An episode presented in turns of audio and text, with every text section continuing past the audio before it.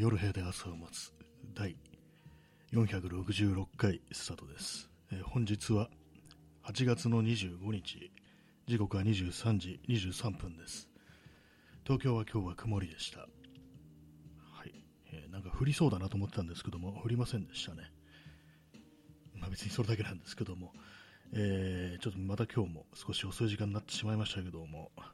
まあ、いつも通りにこう始めたいと思います。466回っていうこの数字をいつまで、ね、続けるのかというか、なんというかこう、ね、カウンターをリセットしなくていいのかみたいなことをちょっと思うんですけども、まあ、なんかこう、ずるずるずるずるとね、こうやってしまってますね。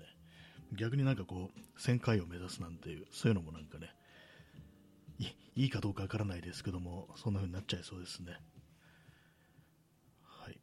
今日のタイトルなんですけども、筋肉痛っていうのは今筋肉痛だからです。本当何も思いつかなくて、まあ、筋肉今きそういえば肩が痛い、ね、こう腕が痛いっていう風に思ったんで筋肉痛にしました。昨日久々にこうあのダンベルを上げるっていうやつをやって本当なんかこうコロナ以降本当に筋トレというものを一切こうしなくなってしまったので、まあ、たまになんか思い出したようにやるんですけども本当にあの3日坊主どころかなんか1日坊主とか2日坊主で終わるみたいな感じででまあね今回もそんなになるなと思いながらもね一応なんかこうダンベルをこう10回ぐらいずつねそれぞれ上げたんですけども、まあ、右右左とあとちょっとねフォームを変えてなんか何回かやるっていうのやったんですけども結構ね軽くしてあるんですよ今。もう全然こうその筋トレやってなかったもんですから筋肉落ちてるからいきなりこう重いのでいくとやばいだろうってことで多分何キロぐらいですかね、まあ、10キロぐらい。10キロもないかもしれないですね。マックスであの15キロのダンベルを持ってるんですけども、それのなんかこう、外していくつか、その、輪っかみたいのをね、こう、ねじ込むんですけども、それを外してこうやったんですけども、まあもう今度、ほんの10回でもう筋肉痛ですね。まあ、我慢できないというか、本当痛い、痛いは痛いですけども、本当なんか、何もしてなくてもズキズキくるみたいな、そんな感じじゃないんでね、まあ、ましなんですけども、本当にでも10回ぐらいでこんなんなるんだみたいなことを久々にこう体験しましたね。まあ、最近こう、最近というかもうここ数年です、本当にこうやらなくなってしまったので、でも結構、あれなんですよね、あの私の場合ですけども、あの肩をね、肩っていうか、肩の筋トレ、特にダンベルを持って、その頭の上より上げるっていうね、よくあのバーベル上げみたいなやつ、形で、それはあの逆手じゃなくて順手でね、こうダンベルをダンベルをその頭上に上げるっていうやつをやると、なんかわかんないんですけども、あの頭が痛くなるんですよ。多分首、その肩とか首の筋肉が張って、それがなんかこう神経を圧迫するのかなと思うんですけども、なんか大体毎回なんかこう頭痛くなるなと思って、それが嫌で、こう、肩より上頭より上にダンベルを上げるっていうのをずっとやってなかったんですけども、昨日やったら、昨日やった時はなりませんでしたね。その頭痛は来ませんでした。ただ普通にまあ筋肉痛みたいなのが来てますけども、あんま重いのやると、あんま重いの持ち上げると、こう、いけないみたいですね。はい、えーアイスコーヒーを飲みます。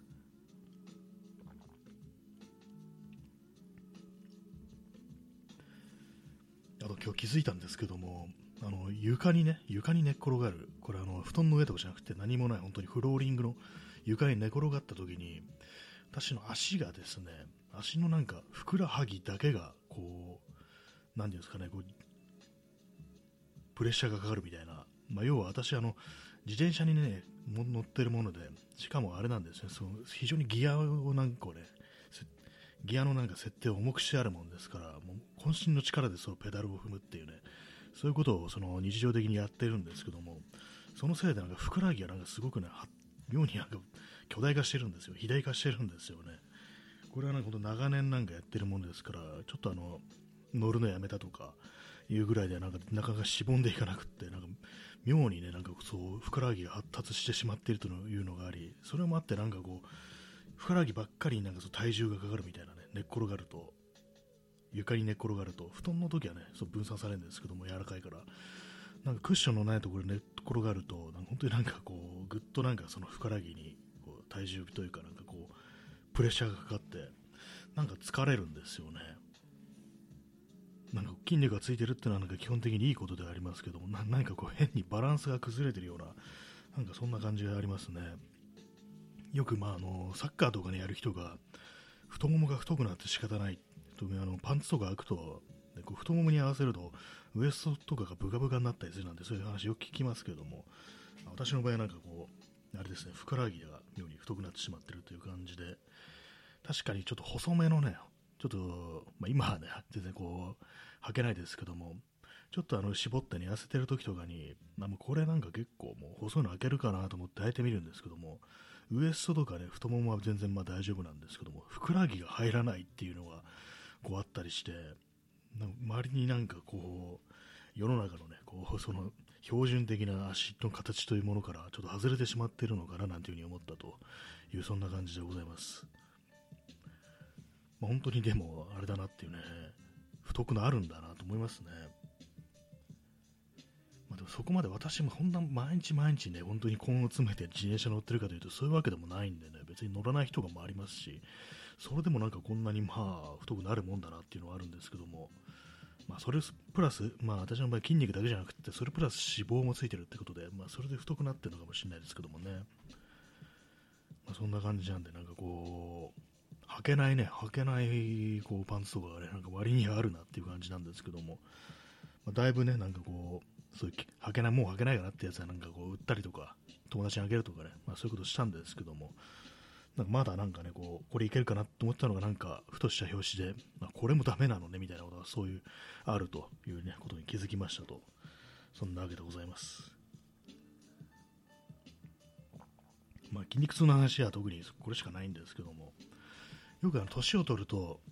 あの、筋肉痛が1日おきで来るなんて言いますよね。中1日で。翌日じゃなくて翌々日にその筋肉痛になるなんて話を聞くんですけども、これ私今んとこそれがなんかなったことがなくて、あれ何なんですか？なんか年を取るとなるなんていう風にね、なんか言うんですけども、中年の証みたいな感じで、その筋肉痛の遅れみたいなのが、これ私はなんか一回もなんかなったことがなくて、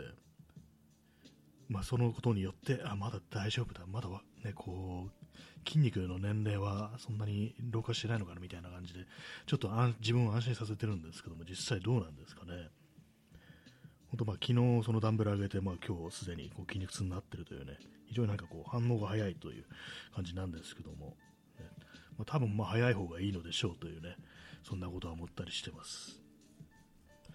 あと最近なんかあの、全然運動してない割には、なんか若干なん、なんていうんですかね、こう自転車とか乗ってる時に、ちょっと軽いんですよね。軽いっていうのは、その、なんかペダルがなんか軽いというか、あんまりこう、いつもよりなんかちょっとね、スピードに乗るみたいな感覚が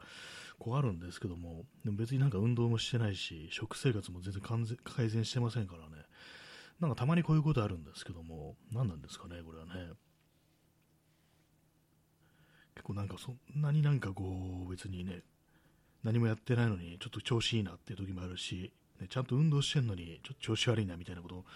割にあったりしてね、なかなか人間の体というものは分からないものだというふうにこう思ったりしております。はい。まあもう、ね、8分、8分51秒、もう、もうすでにこう喋ることがもうなくなってしまいましたけども、今日はなんか、何もなかったんですよ。何もないわけじゃないですけども、ここで話すような面白いことというのは、まあ一切こう、起きてないというね、まあ、そんな感じなんですけども、こう必死にこう今日の、放送始まる前で、こう10分ぐらいね、考えたんですけども、でタイトルもなんかこう全然思いつかなくてね、苦し紛れに筋肉痛とかやったんですけども、他のもう話がもう一切こう思いつかないというね、まあ、そんな感じなんですけども、今こうやって時間稼ぎをしながらこう、なんか、なんか思いつけ、なんか思いつけっていう感じで今こう考えてるんですけども、一切思いつかずという感じでございます。トさん、えー、こんばんは、えー、KITO キトさん、こんばんは、えー、デスクワークなのでどうやって運動しようかと考えているうちにずっと大した運動してません。ありますよね、ずっと座ってると本当にあの人間なんかあの運動運動不足というよりあの座ってるのが体に悪いっていうのがそういう説ありますからね。本当なんかそういう時どうやって運動しようかっていうね、これもありますよね。どうやって運動するか考えるっていう、まず動かす前になんかこう、ね、綿密にあの計画を立てるぞみたいな感じで、こう、運動、運動計画みたいなね、これ多分本末転倒なのかもしれないですけども、私もよくやりますね。こうまずは、まず、まずは下調べ調べたって感じでこう、いろいろやるんですけども、なかなかこう形がね、こう、うまいね、こう、ことね、こう段取りがいかないな、まだ先にしようっていうね、まだね、今日はやめておこうみたいな感じで、こうね、そのずっと大した運動しないっていう、その感じはすごくわかりますね。なんかでもね、運動、運動つまんないんですよね、基本的にね。何なんですかね。なんか結構その、まあ、デスクワークとかだと、なんかね、こう、ちょっと簡単にできる運動みたいな感じで、それこそ、こうストレッチ兼、あとなんかね、こう、太ももを上げるとか、体操的ななんか軽いやつとかなんかね、そういうのなんか提唱してる人いますけども、なんかあの、こんぐらいでいいんだよっていう風に提示してされてるやつが、なんかね、こう、なんかこう惨めな気持ちになるっていうか、お前にはこのぐらいでいいんだよみたいなこと言われてるような、そんな気がして、なんか若干ね、なえるようなところがあって、じゃあもういいやみたいなみたいなね、なんかそんなね、感じのことになっちゃったりするますね、私はね。えー、キトさん、えー、時々スロージョギングしてます。喋れるぐらいのペースで走るやつ。あ、そういうのあるんですね。遅い、まあ、スローにジョギングする、喋れるぐらいのペース。なるほどって感じですね。確かに本気でね、こう喋る、喋るじゃない、本気で走るともう喋ってるとこじゃないですからね。確かに。私が走ってる時ね、そうですね。まあ一応息がなんか切れないぐらいのっていう、まあそういうことですね。確かにそのぐらいでややらないとね、あれですよね、なんか、本当は続かないっていうのがあったりして、まあね、あれ、それ、ジョギングもね、ジョギングでなんか本当にはまっていけばね、本当にこう、速、速さとかね、こう距離とかも求めてくるように、まあ、自然になるんでしょうけども、やっぱり取っかかりはなんか本当にこう、とりあえずね、あの歩き、歩いてなければいいぐらいのね、なんかそんな感じにやっていくのがね、こういいのかもしれないですね。えー、キトさん、えー、歩くより少しでも飛び跳ねる分、ふくらはぎとか使うからいいらしいです。あ、そうなんですね。確かに、あ、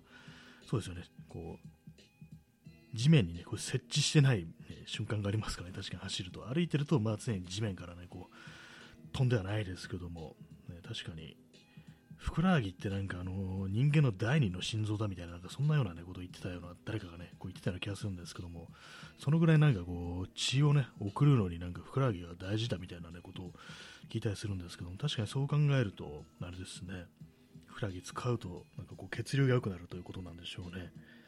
歩くよりは本当だいぶ違いますからね。コーヒーを飲みます。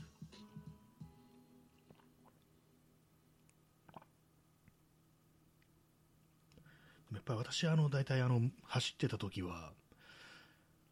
大体最初はあれなんですよね、まあ、2キロぐらいから始めるっていう感じで、私、あの、何度もね、何度もあの、ジョギングを習慣化することに成功してますので、ね、何回もね、ね、こう、まあ、要はあの、要はあの、挫折してるってことなんですけども、大体ね、ほんとなんかこう、2キロぐらいからスタートして、でだんだんだんだん伸ばしていって、最終的にまあ、私今までの最長の記録が10キロぐらい、ね、走れるようになったっていうことがあったんですけども、やっぱあれですね、その2キロっていうのも、本当なんかね、1キロ走ったら、こう、歩きに切り替えて、で、また1キロ走って、で、まあ、終わりみたいな、そんな感じしてましたね。本当よっぽどなんかそう慣れていかないとジョギングにこう最初から最後まで歩かずにっていうことはほとんどやってませんでしたね、私の場合。必ずインターバルを置いてこうやると、まあ、前編後編に分けるみたいな感じでこうジョギングしてたんですけどもどうなんですかね？本当はまあずっとしゃべりしゃべりじゃないあの話話じゃない走りっぱなしの方がねこういいのかなって感じなんですけどもどうなんですかね？あとなんかジョギング自体がなんかの体に悪い説もなんかちょっとありますからねあれね、まあ、心肺機能は多分まあ、心肺機能は結構ね、まあ、実感として上がるっていうのはありますけども、ぱりなんかあの酸化するとかなんか言ってね、なんか実はなんか老化するなんていう、なんかそういう説もあったりして、どうなのかなと思うんですけども、本当にまあその痩せたいとか、まあ、健康になりたい場合は走るよりもあの食事制限して筋トレをやれなんていうね、まあ、そんな説もあるんですけども、まあ、でもその走ることでしかね、こう、解放されないものっていうのがちょっとありますからね、走ることでなんかすっきりすることそれがあのなんか筋トレで得られるかというとそうじゃないですからね、やっぱあのジョギング独特のなんか気持ちよさみたいなのがこう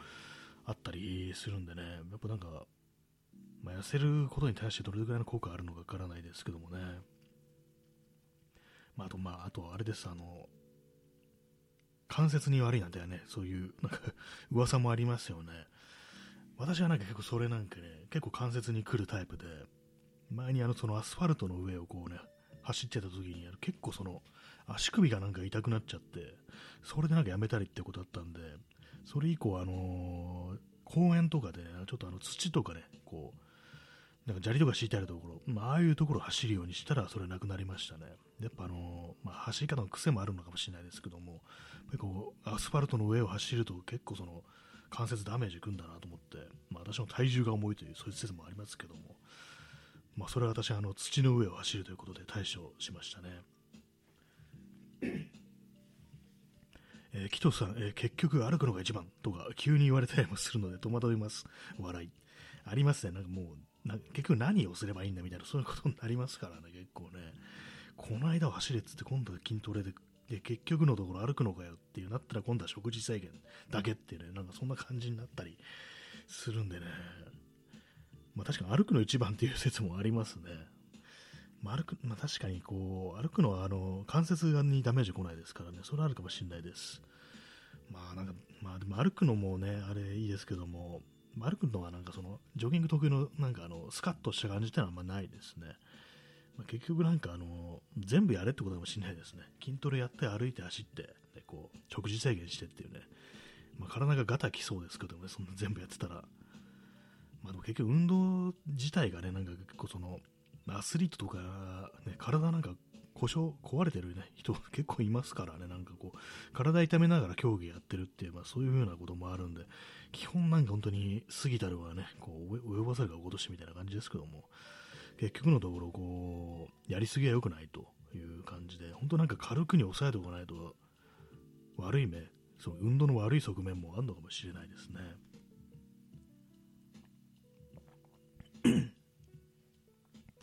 まあそう言いながら私はもう一切運動してないというね感じなんですけども、最近なんてあんま歩歩いてないですね。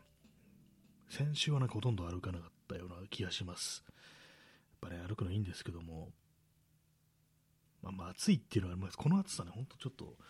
やばいね、まあ、ちょっと最近マシになってきましたけども、本当なんか6月の、終わりからなんかもう本当にこう、やばい暑さになって、で、まあ、自転車とか乗ってると本当になんかあの、息が切れるとか、まあ、暑く暑いとか、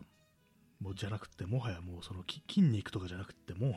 心臓がやばいみたいなね、結局内臓がなんか先に値を上げそうだみたいな、そんな感じになったんで、もうそれから結構気をつけたりしてね、あの塩、塩分とかもちゃんと取るように、ね、したり、あのクエン酸とか塩分とか入ってる、なんかその、飴ですね、そういうものを持ち歩くようにしたんですけども、まあ、それでもなんかちょっと間に合わないみたいな感じで、水飲んで、まあ、そういうものをね、こう舐めたりしても、やっぱりこうね、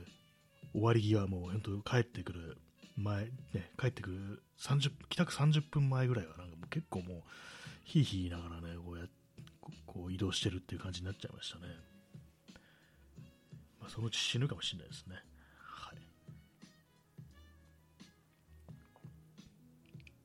よくあの自転車とかでね、あのツール・ド・フランスとか出てるような、ああいうタイプのこう、ね、選手の人たちってあの足足になんかあの血管が多分静脈なのかなと思うんですけどもなんかそれがあの蜘蛛の巣みたいにねうねうねうねってなんかすごくくっきりと浮き出てたりしてあれは何なんですか？なんかあのちょっと静脈瘤みたいな感じなんですかね？なんかそういうのねなってるのを見るとやっぱ本当になんか運動しまくるとちょっと体おかしくなるんだなみたいなことを思ったりしてやっぱりなんかこう人間ねそういう風にはできてないのかもしれないですね。過度の、ね、運動というものはやばいっていうねことですけども。はいねまあ、運動ね運動運動つまらないのね本当問題なんですよね。こうジョギングしてる時とかも飽きるんですよね。私一時期こう、音楽とか聴いたりあとポッドキャストとかラジオとか聞いたりしながらやってたんですけどもやっぱりなんかあれなんですよね。ちょっと集中できないっていうかそのまあ、走る方じゃなくてその聞く方に集中できなくてやっぱりなんかこう、あま、体が苦しいからあんま入ってこないんですよね、まあ、そういうのもあったりして、まあ、せっかくなんかねこうちゃんと聞きたいねそういう放送なのになぜかこうもう体しんどいからうまくちゃんと聞けなくってねこれは良くないなと思ってやめたんですけども。まあでもね何も音なしでねこう走ってると退屈だっていうのがこうあったりしてね、まあ、音楽もなんかねあんまこう自分にはしっくりこないんですよね。結構 YouTube とか見てると、あのそのトレーニング用のモチベーション上げアップのためのね、こう、プレイリストみたいなのがあったりするんですけども、なんかなんかいまいちこうしっくりこない感じで、結局の、結局あれですね、あの何も、ね、聞かずに、ただただね、こう、無の時間を過ごすっていうね、ひたすら自分の呼吸する音だけが聞こえてるっていうね、こう、そんな感じになってましたけども、まあ最近はこう全然走ってないのでね、はい、ね、まあでもなんか本当、元気な方がいいのは分かってるんですけども、本当なんかめんどくさいですね、本当にね。めんどくさいばっかりってね、ちょっとネガティブな口癖になっちゃってよくないですね。あの運動しない自分をなんかちょっと誇りに思ってるみたいな、まあ、そんな感じかなと思うんですけども、えー、ちょっと座り直します。はい。ね、まあ、今日は本当にこう、ね、話すトークの話題がないという感じになっておりますけども、こういう時部屋の中をね、見渡すんですよ。周りに何がないかなっていうね、話の種になるものがないかなみたいな。ところをね、見るんですけど、まあないんですよね。えー、P さん、えー、お前はロッキーではない。ね、鍵括弧、お前はロッキーではない。えー、すぐアイ・オブ・ザ・タイガー入れるな。あ、あれですね、ロロッキーってあの、シルベスター・スタローンの映画ですね。アイ・オブ・ザ・タイガーの、あら、2でしたっけ ?2 のなんかね、主題歌みたいな感じでね、結構有名な曲ですけども、アイ・オブ・ザ・タイガー、フランク・スタローン、スタローンの、シルベスター・スタローンの弟が歌ってるっていうね、そんな感じになったと思うんですけども、ね、そういう、まあ、ロッキー、ロッキーのサントラ、割といいかもしれないですね。でもあれなんか、あの、ちょっと、ね、トレーニングシーンだけの曲だと、本当に延々ループさせるっていう形になりますね。で、まあ、その、あれですね、ゴール寸前に、あの、最後試合のシーンとか、まあ、その試合終わった後ね、あの、非常にあの感動的なね、あのストリングストが流れてくるあのね、有名なあのテーマ、あれを流すってことになるかと思うんですけども、もう大体2、3曲しかないですね、でもね、ロッキーのサントラだと。そうですね。まあ、あ、そうか、あとは、アイ・オブ・ザ・タイガーですね。まあなんか、こう、確かにまあ、ロッキーならちょっと上がれるような気がしますね。何なんですかね、あの、トレーニングのシーンで、なんかね、こう、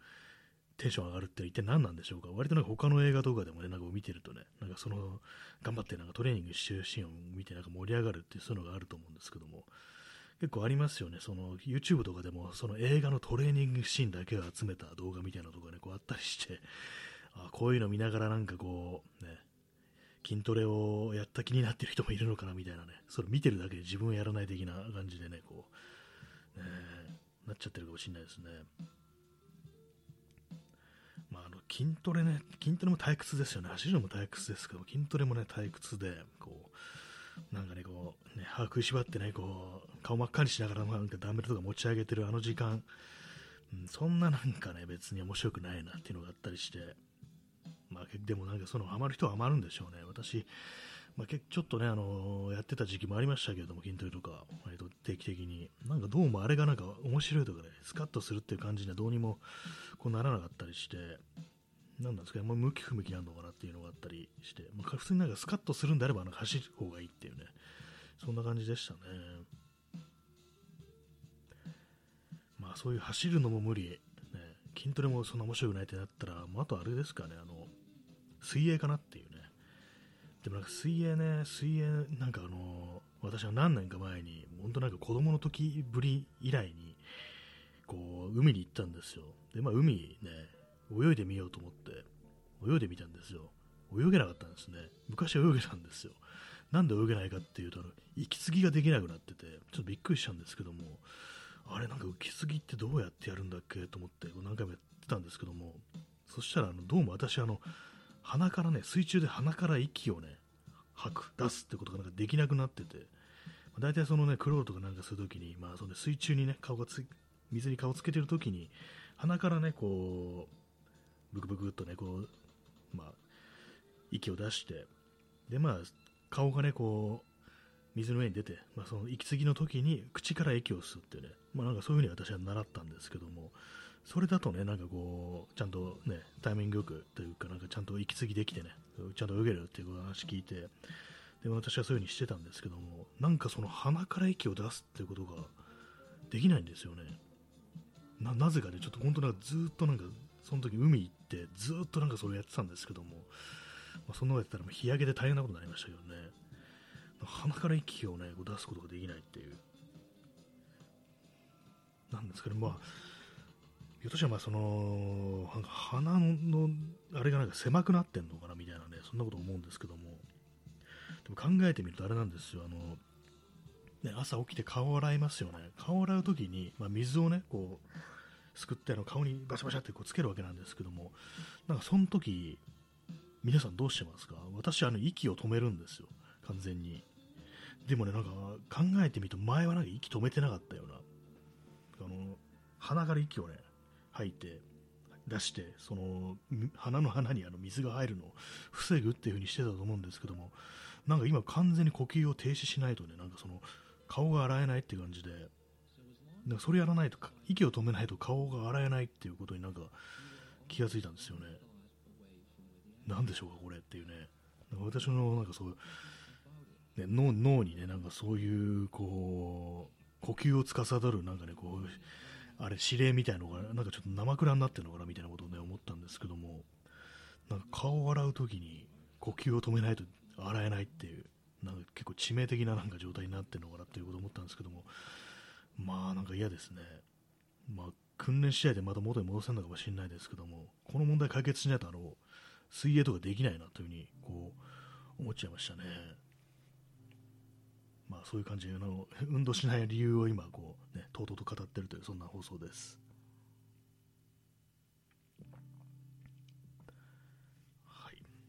え一応延長します。一応って話題ないんですけども、延長します。まあ、30分フルフルじゃないかもしれないですけども、なんかやらやらないと気持ち、延長しないと気持ち悪いっていうになっちゃいましたね、なんかね、本当こう、一回なんかこうね、こんだけまあ延長チケットもいただけて、それでなんかこう毎日毎日1時間とかやってると、なんか30分で終わることにね、なんか、ね、もうみたいな感じになってしまい、まあそんなね、トークの話題もないんですけども、とりあえず、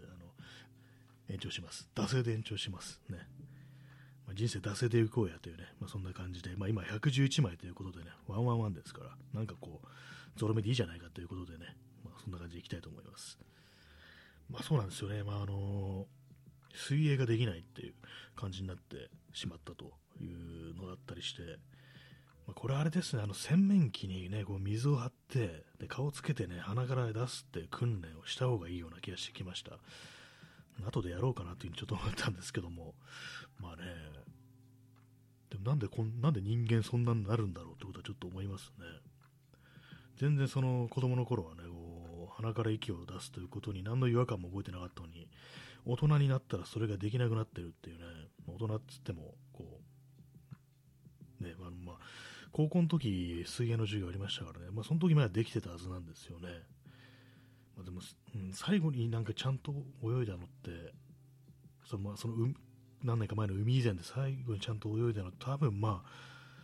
ああれなんですよねこう高校の時だと思うんですよね、まあ、それ以降なんか向こうプール的なところに行ったりだとか海的なところに行ったりとか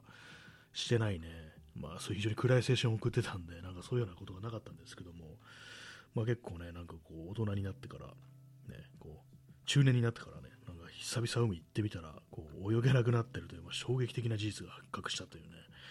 感じなんですよね。私あの運動神経がね悪いんですけどもないんですけどもなんかあの水泳だけは割となんかねこうちゃんとできたっていうのがあったりしたんですけどももうそれができなくなっててねもう完全にもうもはやこう無能になったっていう、ね、感じですね。もはやもう自分がもうできるのはあれだっていうねこう自転車に乗ることぐらいしかできないっていうね感じですけども、ね、まあ、その運動神経で思い出したんですけども、私、あの、スケートボード、ね、スケートボードもね、なんか乗れなくなってましたね。まあ、子供の頃は、この頃なんかね、ちょっと持ってて、なんかあのー、本当なんか浅くね、浅くてか、まあ、ろくになんかこう、使いもせずにね、こう、なんか遊びに使ってたんですけども、それでもあの、板の上に立つってね、ことはできたんですよ。当たり前ですけども、普通だったらね。でもね、あの、去年とかに、あの、私、友人からね、そのスケートボードなんかね、ちょっとね、あの、貸してもらって、貸してもらってつか、なんかちょっとね、乗らせてもらって、そしたらね、あの、上に立っただけで怖いっていうね、なんか、そう、バランス崩してね、こう、倒れそうになる。倒れ、倒れまいかないですけども、なんかもう、ぐらぐらぐらぐらしちゃって、うわ、これなんかあの、地面蹴って進んだりしたらなんかすごいこけそうみたいな感じで、なんかもうすぐ、一歩も1ミリも動かずにね、降りちゃったんですけども、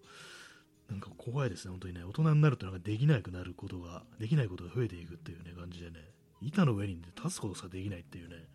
それはちょっとびっくりしちゃったんですけども、何なんですかね、これね、やっぱあの、バランス感覚みたいなものが本当にこう、ね、ダメになってるのかなと思うんですけども、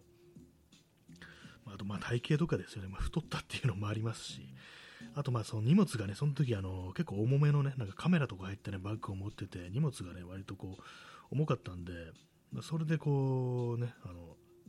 怖かったのかもしれないです。バランスがうまく取れなかったかもしれないですね。まあなんかそういうのもありね、なんかこう、まあ、いろいろ上限の違いはあるとはいえ、上に立つことぐらいできるだろうっていうね、なことを思ったんですけど、それもなんか怖かったっていうね、まあ、その衝撃的なオチが待ってたというね、まあ、そんな話でしたね。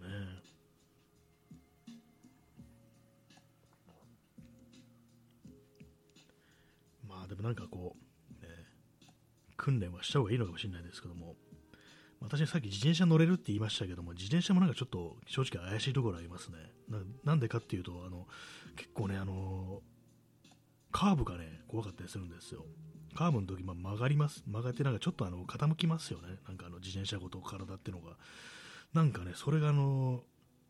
結構何年何年か前に一回転んだことがあったんですよ。そのカーブで。カーブというかもう曲がりカードで、まあ、誰もいないところで、まあ、特にあの、危険なこともなかったんですけども、なんか転んじゃって、でまあ、バランス崩したんですけども、なんでね、こう、なんでこんなところで急にバランスバランス崩したのかなと思って、まあ、思い出してみると、あの、荷物まあ、その時メッセンジャーバッグを背負ってて、で、ちょっとね、あのー、あれなんですよね、そのストラップをね、ちゃんと締め切らないで、ちょっとだだらっとした感じで、こう、緩めにしてたんですね。まあ、体にそんなに密着してない感じで、でまあ、そうするとあの重心がね、あの下の方に行くわけですよ。まあ、メッセンジャーバッグってのは本当なんか肩で背負うもんですから、割となんか重心が高くなるんですけども、それがあのちゃんとストラップを締め込まないことによって、ちょっと若干ね、重心が下に行ってたっていうのと、あとあれですよね、あのブレーキのね、あのワイヤーがなんかちょっとセッティングが短かったんですよ。で、まあそれで短いと、あの、ハンドルを切った時に、その、まあ、ワイヤーの長さが足りないから、こうあれなんですよね、あの、ワイヤーがね、そのハンドルのね、あの角度にこうついていけなくって、で、まあ、ブレーキを引っ張って引いた状態になみたいになっちゃうんですよ。まあ、ちょっとあのー、難しい、ちょっとよくわからないっていう、ね、感じもあるかもしれないですけども、まあ、そういう風になるんですよ。あのちゃんと、ね、適切なセッティングで出してないと、そのね、あの、グイッとね、ハンドルを曲げた時に勝手にブレーキがかかっちゃうっていうね、そういうのになるんですけども、おそらくその両方がこう、同時に起きて、こう、こけたのかなと思うんですけども、まあそういうのは原因がね、なんかおそらくこうじゃないかっていうのが分かってるにもかかわらず、なんか未だになんかね、曲がるとき怖いんですよね、なんかね。そのなんかあの、恐怖心みたいなの結構拭えなくって、だからもう急なぐっとね、なんかね、こう、曲がれなくて、割となんか本当大回りでね、なんかこう、曲がるようになっちゃったんですよね。まあ、これなんか一種のなんかね、こう、イップスみたいな、ね、感じかもしれないですけども、これ克服しなきゃいけないのかなってことはね、若干思いつつも、なんかこう、いや、でもこけたくないしな、みたいな感じでね、こう、すごいなんかぬるい、ぬるいね、なんか乗り方をしてます。ねまあ、そういうのがあるんですけども、まあなんか体力的にはね、そんなに私はこう、落ちたみたいなことは感じないんですけども、本当すごい長時間歩けますし、なんか本当そのバランス感覚的なところだとかね、まあそういうところではなんか結構その、ダメになってってるような感じがしますね。心肺機能とかね、ほんとなんか、すぐにね、ちょっと走ると元に戻せたりするんですけども、なんかバランス感覚みたいなもの、まあ、元から多分ないんだと思いますけども、やっぱりその辺がね、こう、ね、怖いですよね、なんか。えー、P さん、えー、自分も固定ギア乗れない。ああれはなんか私固定ギアなんですけども、あれはちょっとコツがね、ほんといりますからね、本当にね。結構ね、私も最初は怖かったですからね、今もなんかそんなにあの安心して乗ってる感じじゃないんですけども、結構ね、一回あれ、その私あのペダルにあのペダルストップストラップをつけてるんですけども、初めてそのペダルストラップをね、使った時に、まあその、ね、ペダルから足を離す時にストラップからね、足をスッと後ろに引っこ抜く、そういう、まあね、こう、行為が必要になるんですけども、一回ね、その足が抜けなくってね、普通にこけこけたことありましたね。まあ、ただその時あのこけた時にその壁際だったんで、まあ、壁に寄りかかるような形で、まあ、そんなに対してね、こう、まあ、ちょっと手のひらすりむいただけで済んだんですけども、結構これ固定ギアは割と怖かったりしますね、あれね。あとあれですよね、あの、坂ですね、下り坂とかがね、なんか怖いっていうのがあったりして、私、あの、結構ね、これはですね、あの、池袋から、あの、目白の方にどんどん下っていくね、あの、明治通りっていうところが、まあ、東京にあるんですけども、そこのね、結構長いね、下り坂で、まあ、その固定ギア乗ってて、で固定ギアなのに、あの、その時ペダルストラップをつけてなかったんですね。で、まあ、その固定ギアっていうのはね、もう、足をね、こう、自分がなんかこう、ね、要は三輪車みたいなもんですから、あれはね、なんかこう、子供の乗り物をね、自分回したら回しただけ進むっていう感じなんですけども、それがあの、下り坂でね、乗ってると、まあ、その、勢いがついた状態で、まあ、どんどんどんどん足のね、ペダルが、クランクがね、こう、すごい気で回るわけですけども、だからまあそれも、自分の足もそれについていかせなければいけないっていう感じで、まあ、高速回転させるんですけども、その時、まああのペダルストラップがなかったんで、そのね、あの高速回転するクランク、ペダルのね、勢いに自分の足が弾かれて、それでなんかね、こう、なんかバカみたいなこう足をね、こう、広げるような、ね、感じでね、こう、坂をね、下ってったことありましたね。あれもなんか本当に、こう、ちょっとね、怖かったですね。別にブレーキレバーついてるからブレーキをね、こう、かければいいんですけども、まあ、あの、なんかあの、競技用のね、それこそ競輪選手とかは、そのブレーキとかつけませんからね。だから要はその、ブレーキ、スピードを落とすには、そのペダルを逆回転の、逆の方向に力を入れなきゃいけないっていうね、要は自分が踏ん張らなきゃいけないっていう、そういう感じなんですけども、それができなくなっちゃいますから、まあ、どんどんどんどんどんね、こう、要はブレーキない状態でね、こう、どんどん下っていくしかないっていう状態になるんですけども、まあ、非常に怖い乗り物だと思いますね、本当にね。固定ギアとかなんか流行り始めの時はなんか本当にこうね、いろいろ普通のなんかね、自転車の感覚で乗ってこけてる動画とかがね、いろいろなんかこうありましたけれども、なんかジャックナイフみたいな、ね、感じになってね、急ブレーキというか、急にあの足を止めると、その急制度がかかってね、本当なんか、くるっとね、前転するみたいな感じで、ジャックナイフみたいな感じになってね、吹っ飛ぶっていう感じになるんですけども、私はそれ1回目やったことないんですけども、私の友人で、なんかこう、やっぱりこう、急急ブレーキっていうか、まあ、急に飛び出してきた人がいて、それやばいと思ってこう、ペダル止めたらバーンってなんかこう、そのね、前方に吹っ飛んだっていう友人がいて、あやっぱ怖いね、乗り物なんだなと思いましたけども、本当普通の自転車の感覚でいくとそういうね、やっぱ危険性があったりして、私は幸いその、結構慎重派というか、まあ、ビビり、ビビりなのでね、その感じのなんかこう、事故、固定ギア特有の事故っていうのはまあ、ほとんどないんですけども、まあ、せいぜいさっきみたいにバランス崩したとかね、こう、いうやつでね、ないんですけども、まあね、まあまあ怖い乗り物ですよ、本当にね。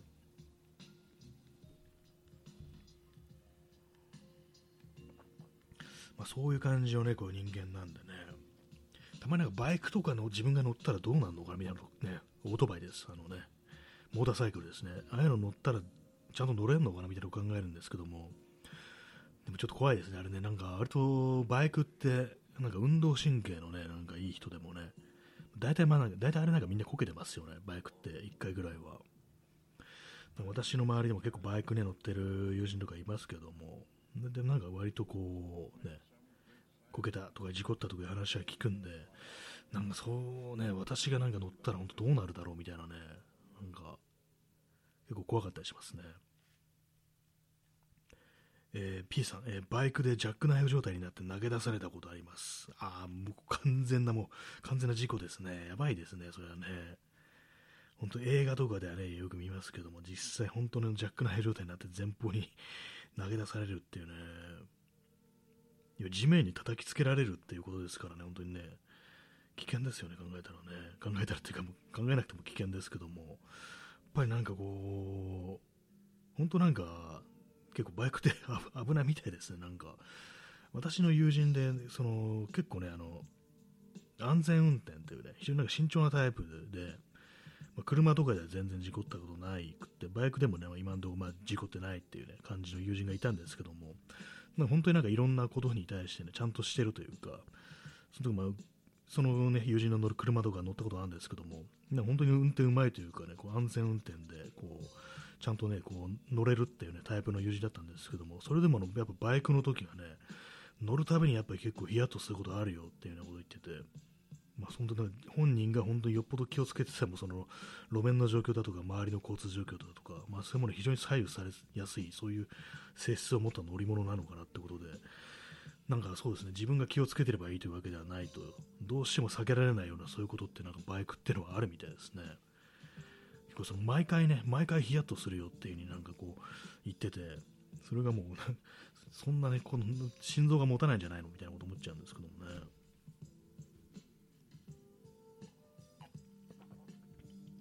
まあ確か本当なんかこう、まあ、その4時間事故ってないですけども、他のなんかバイク乗ってる、ね、人に聞くと、まあ、大体もう本当なんかみんな1回は事故ってるみたいな、でまあ、自分でこけるとか、まあ、そういうのも含めて、自損事故っていうんですかね、まあ、そういうのも含めると大体まあ1回事故ってるっていう感じでね、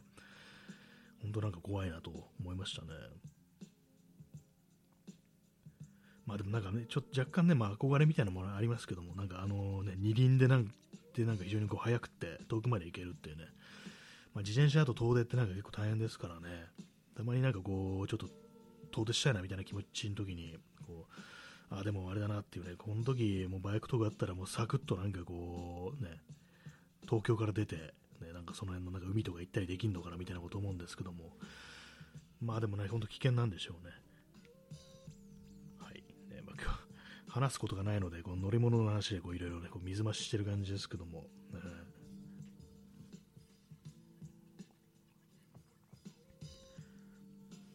私そんなあの乗り物、モーターサイクルというバイクとかあんま興味がなかったんですけども、ま、周りなんか割と結構ね乗ってる、ね、人がいたりしたんですけど、なんかこうね、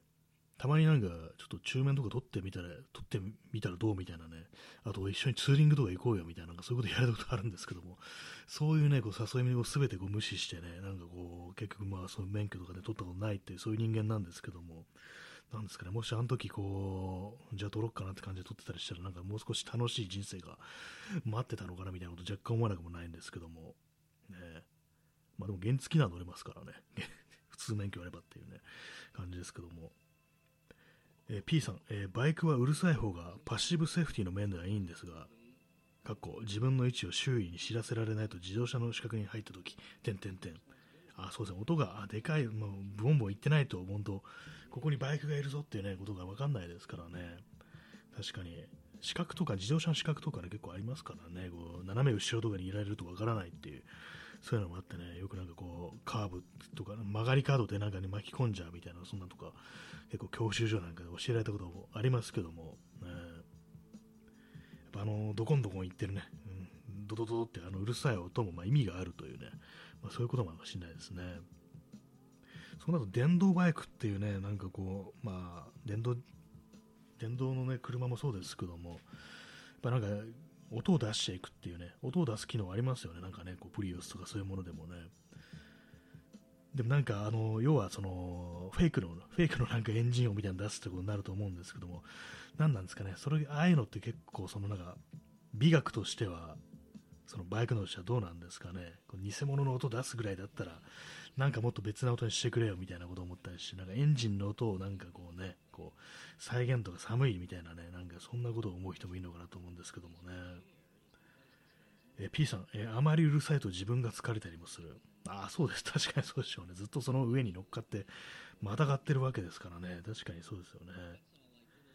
結構なんか本当にね、その手のなんかこううるさいバイクとか撮ると、結構本当水水荒れだなみたいなことを思ったりするんですけども、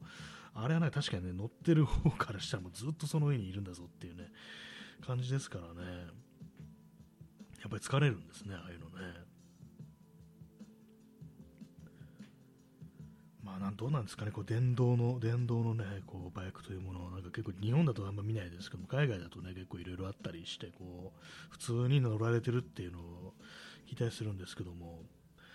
なんか日本ではなんかそういうの、電動のやつでも見ないですよね、そんなにね。なんか見見ることはあるんですけども、でもなんか妙にこうスピード出てるね、こう、なんか電動自転車みたいなの見るんですけども、あれ多分なんか道交法違反なんじゃないかなっていうふに思ってるんですけども、どうなってるんですかね、あれね。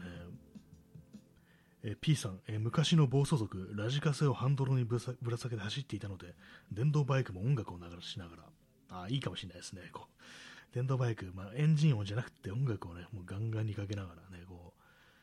う、ね、流していくっていうね、それはいいかもしれないですね。何、何の音楽をこうね、流すんでしょうか。ね。暴走族、暴走族ゴッドファーザーのテーマとかなんかこう流してたりとなんかそんな話を聞いたことがありますね。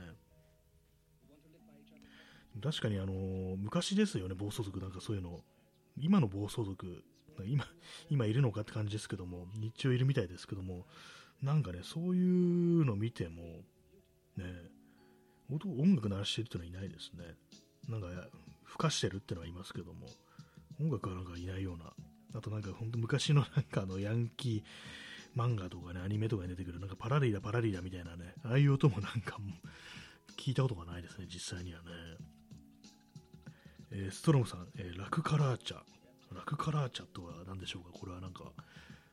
暴走族の暴走族文化なんでしょうかちょっと検索してみますね。あ、ラク、あ、あもしかしてそのパラリラパラリラが、この、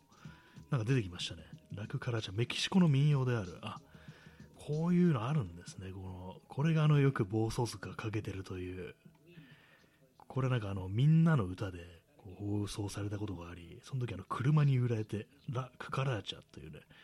名前だったらしいです。あ、そういうのあるんですね。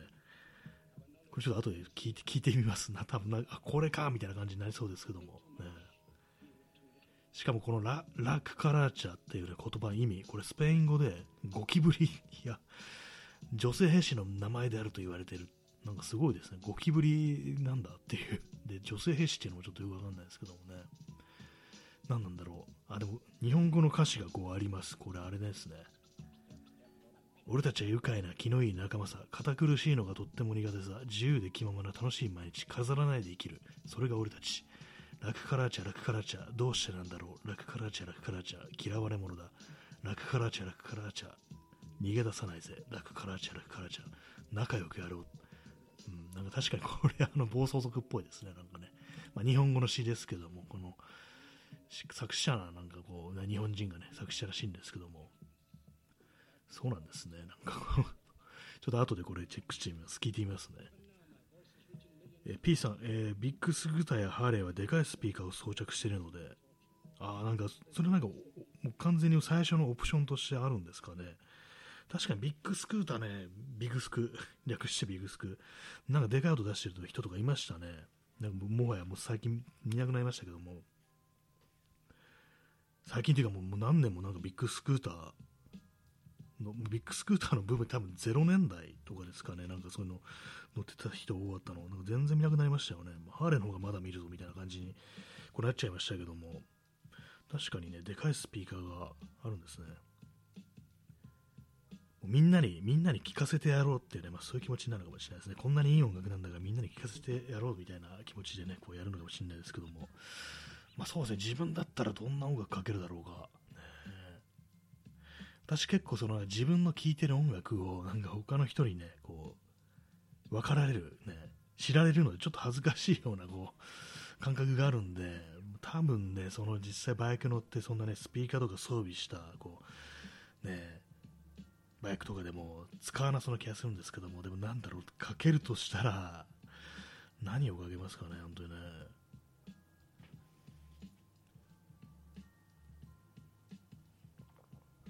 ツスターとかかけるかなっていうね、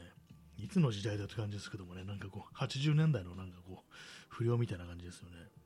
そういうのを狙ってなんかこう、ね、昔の、昔の曲をかけていくみたいな、あれですけども、実際なんか、こう、街中で、その音楽流してんな、みたいな、こう、ね、人をかけてんの、何ですかね、ああいう、なんかあの、EDM とかそういうやつなんですかね、あんまよくわかんないですけども、ね、EDM って今言うんでしょうか、なんかこの音楽的なことに対してね、今の音楽的なことに対してなんかこうコメントすると、自分が非常にずれたことを言ってしまってるのではないかみたいな、なんかそういう あの恐怖心がちょっとあったりして、なんか今、恐る恐る言ってみたんですけども、もうね、なんか何が、何がどうなのかもう全然分かってないのでね、ねどうどうしようって感じですけどもね、実際音楽かけとしたら、ね、爆音で、爆音でこう、谷村新司とかかけていこうかなというふうにちょっと思ったりするんですけども、ちょっと怖いですよね、なんかね。ななんだあいつみたいな感じになりますけども。まあ、わからないですね、基本的にね。でかいスピーカー。ビッグスクーターといえば、あれですかね、やっぱりあの、ね、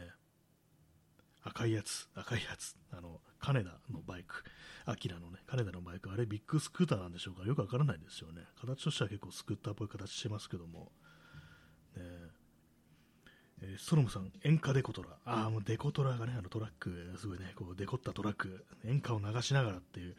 あれもなんかこうフィクションとかでは見ますけど、実際これいるんですかね、なんかね、見なく見ないですね、なんかね、昔はね、ほんと子供の頃とかなんかまだね、なんか結構派手なトラックってあったと思うんですけども、なんかね、こう、本当見たことないですね、そういえばね。まあ、今までいることはね、間違いないですからね、なんかあの、ちょっと名前忘れましたけども、あの、そのデコドラの写真集を撮ってるっていうね、なんか写真集作ったっていうね、写真家の人が、こう、有名なね、人いましたけども、それ、ね、デコドラ乗ってる人に撮らせてもらってっていうね、やってた人いましたけども、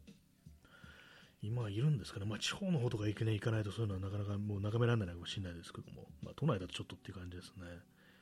まあ、あれもあれでなんか結構すごいですよね。みんなのね、みんなにこう見てもらおうっていう、まあ、要は結構そういうことですよね。その音楽かけるのもそうだし、デッカード出すのもそうだし、やっぱなんか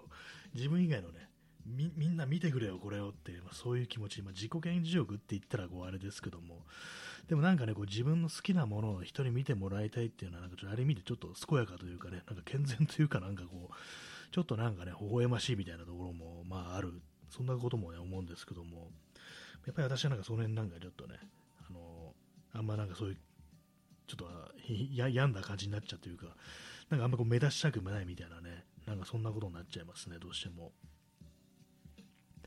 えー、P さん、えー、東京で見るのはバニラトラックばかり、えー、東人、ね、こう、東人というのは宝刀の塔にね、尽くすと書いて東人ですけども、えー、資本主義に敗北、まあそうですね。バニラトラックばっかり、確かにあの新宿とか行くとね、必ずまあ見ますからね、あのね、またなんかいるなとか、あとあのホストクラブの宣伝とかね、なんかあれも新宿ではこう非常にこうよく見ますけども、何なんだろうこれっていうね、なんか、まあまあ大概走ってますからね、本当にね。バニラトラックね、バニラ、バニラっていうね、ありますけども、あれのなんかあの男版ありましたよね。なんか多分、ホストクラブとかの、なんかあの、あれですよね、まあ、求人サイトみたいなの宣伝だと思うんですけども、俺の風とかなんかよくわかんないタイトルがね、こうついててね、何なんだろうと思ったんですけどもね、たまになんかその脳内にそのメロディーがね、蘇ってきて、うわ、どっか行けみたいな感じになるんですけども、ねま新宿ではあの本当よく見ます。この間も見ましたね。おととい、おとといもなんかあの、あれ、あのホストクラブのね、こう宣伝のね、こう、見ましたけれども、あと何ですかね、よくわからない、なんかあの、ヒゲガールズあれな、バーみたいなやつなのかななんか女の人が なんかつけひげして出てくるみたいな、ちょっとどういうね、趣向なのかわからないんですけども、なんかそういうバーなんですかね。まあお酒飲むところですよね。なんかそれもなんか結構頻繁に見るんですけども、なんかあれはなんかちょっとどう判断していいのか、なんか逆になんなんかね、ヒゲと、ヒゲを生やした女の人が接客してくれるって、なんかあんまこう、そのいかがわしい感じがしないっていうか、そのなんか笑いの方に振ってるみたいなね、なんかそういうのありますからね。あとロボットレストランってもな、今もうなくなっちゃいましたけど、ありましたよね。なんか変なロボットみたいのがなんかね、こう、こう後ろのね、なんかこう、荷台というか、なんというかト、トレーラーのね、部分になんかの2台ね、こう、2機のね、こう、マシンがなんか乗っかってて、なんか、それが手を振り回してるみたいな、そういうなんかね、非常に目立つね、あの、ありましたね、本当に何だったんだろう、あれっていうね、結局、あの撤退したというね、お店が新宿からね、辞めちゃったってあれですけども、コロナによってね、今はなんか本当、ホストクラブがガンガンに走ってる感じですね。ホストクラブってのはなんか、あれなんですかね、コロナの影響はそんな受けないのかなって感じですけども、なんかまあまあね、見ますよ、本当にね、新宿だと、本当に。あとアイドルグループのなんか宣伝みたいなのもたまにね、そのアドトラックね、ありますね。あれもなんか結構見たりして、なんか急になんかね、なんかよくわかんない曲流れてきたなと思ったら、そういうね、アイドルの宣伝みたいな、そういうのもあったりしますね。えー、コーヒーを飲みます。というか飲み干します。はい。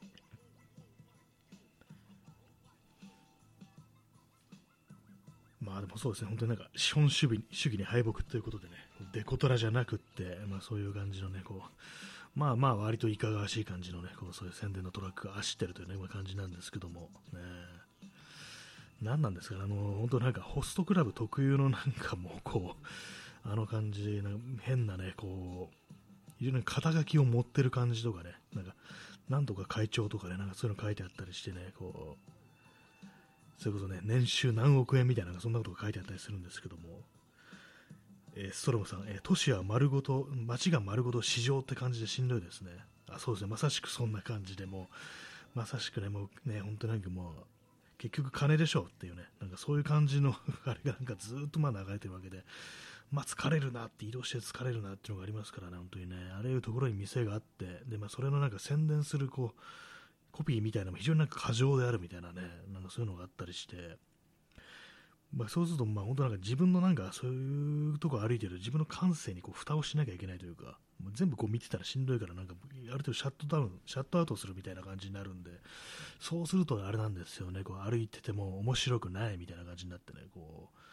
う、なんか全部灰色に見えてくるなんてこと思うんですけども、だからもうなんか都市部ってなんか、こう私はもう歩いててつまらないなというふうに思ってようになっちゃいましたね。なんか郊外の方がなんかちょっといいなっていう感じには最近こうなっているというね、まあ、そんなところなんですけども、え。ー、ストロムさん、軌道上からの攻撃しかない。もうそうですね、もう、それでもう一気にね、もう、すべての文明を怪人にキスというね、ことでね、まあ、そんな感じにしちゃえっていうと思ったりしなくもないんですけども、まあね、その時は自分もね、お亡くなりになるって感じになっちゃいますけども、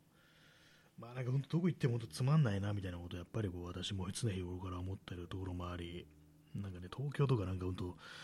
ね、都心部とかなんかどこもなんか飽きちゃったなっていうのがありました、本当にね。まあオフィス、オフィス街も面白くないし、なんかそう新宿的なね、なんかこう、ああいうなんか結構欲望丸出しみたいなところも、なんか私はそういうのね、こう、好きじゃないなっていう、まあ、写真を撮る人とかがすると、あの俗悪さがいいんだよみたいなそういうことを言う人いますけども、私はなんかそんなにこう、惹かれるものないなっていうね感じなんですけども、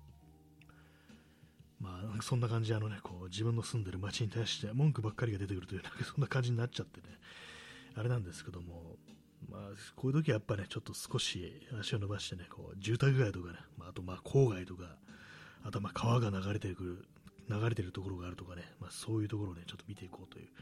気になってね、まあ、最近出るときは、まあ、そんなあんまこう、都市部に行かないと、まあ、コロナもありますけども、そんな感じになってますね。ちょっと椅子がギシギシいってますけども、ね、まあ、そんな感じで、えー、本日本当なんか何も喋ることがないという感じで、30分で終わろうかなぐらいのこと思ったんですけど、いざ始めてみるとやっぱりこう、それなりにこう出てきたりしますね。本当バニラトラックにね、もうなんかこう、一つの話題の種になってくれるし、ちょっと嬉しいところでありますけどもね。はい、えー、そんな感じで本日、日付変わりまして8月の26日になりましたね。0時21分です。だからもう9月って思うとなんかちょっとおかしくないかと思うんですけども、なんかこれからこれから8月じゃないのっていうね、私の感覚ではそうなんですけども、一月ぐらいなんかずれてるんですけども、なんか本当にあれですよ、本当、ね、あの東京オリンピック以降、なんか感覚のずれみたいなものが、なんか時空の歪みみたいなものが、本当なんかひどいですね、なんかね。まあ、そんな感じでね、えー、本日、え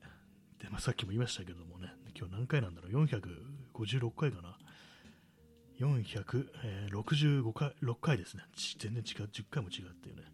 感じですけども、ね、お送りしてまいりましたけども、まあなんかこう、明日はちゃんとね、話題を見つけることができるでしょうかっていうね、感じですね。別に 何も起きてないわけじゃないんですけどもね、ここで話すようなことが本当になんかないっていう感じなんでね、本当まあ本当になんかね、ニュースに一言おじさんにならないように、ね、気づ気をつけたいんですけども、なんかそのうちになっちゃいそうですね。話すことないからね、今の話題のニュースみたいなのを言及して、なんかね、こう、嫌味なことを言うっていうね、なんかそんな感じになっちゃったら嫌だなと思うんですけども、それまで頑張ってこう自分でなんかこう、もう少しね、こう、心温まるね、ハートモーイングな話題ってものをどんどん出していきたいなというふうに、こう思っております。思っているだけでできるかどうかわからないですというね。はい、まあ、そんな感じで、えー、本日も1時間お付き合いいただきまして、誠にありがとうございます。ね明日はもう少しなんかこう愉快な話ができるようにしたいなというふうに思っております。それでは皆様ご清聴ありがとうございました。さようなら。おやすみなさい。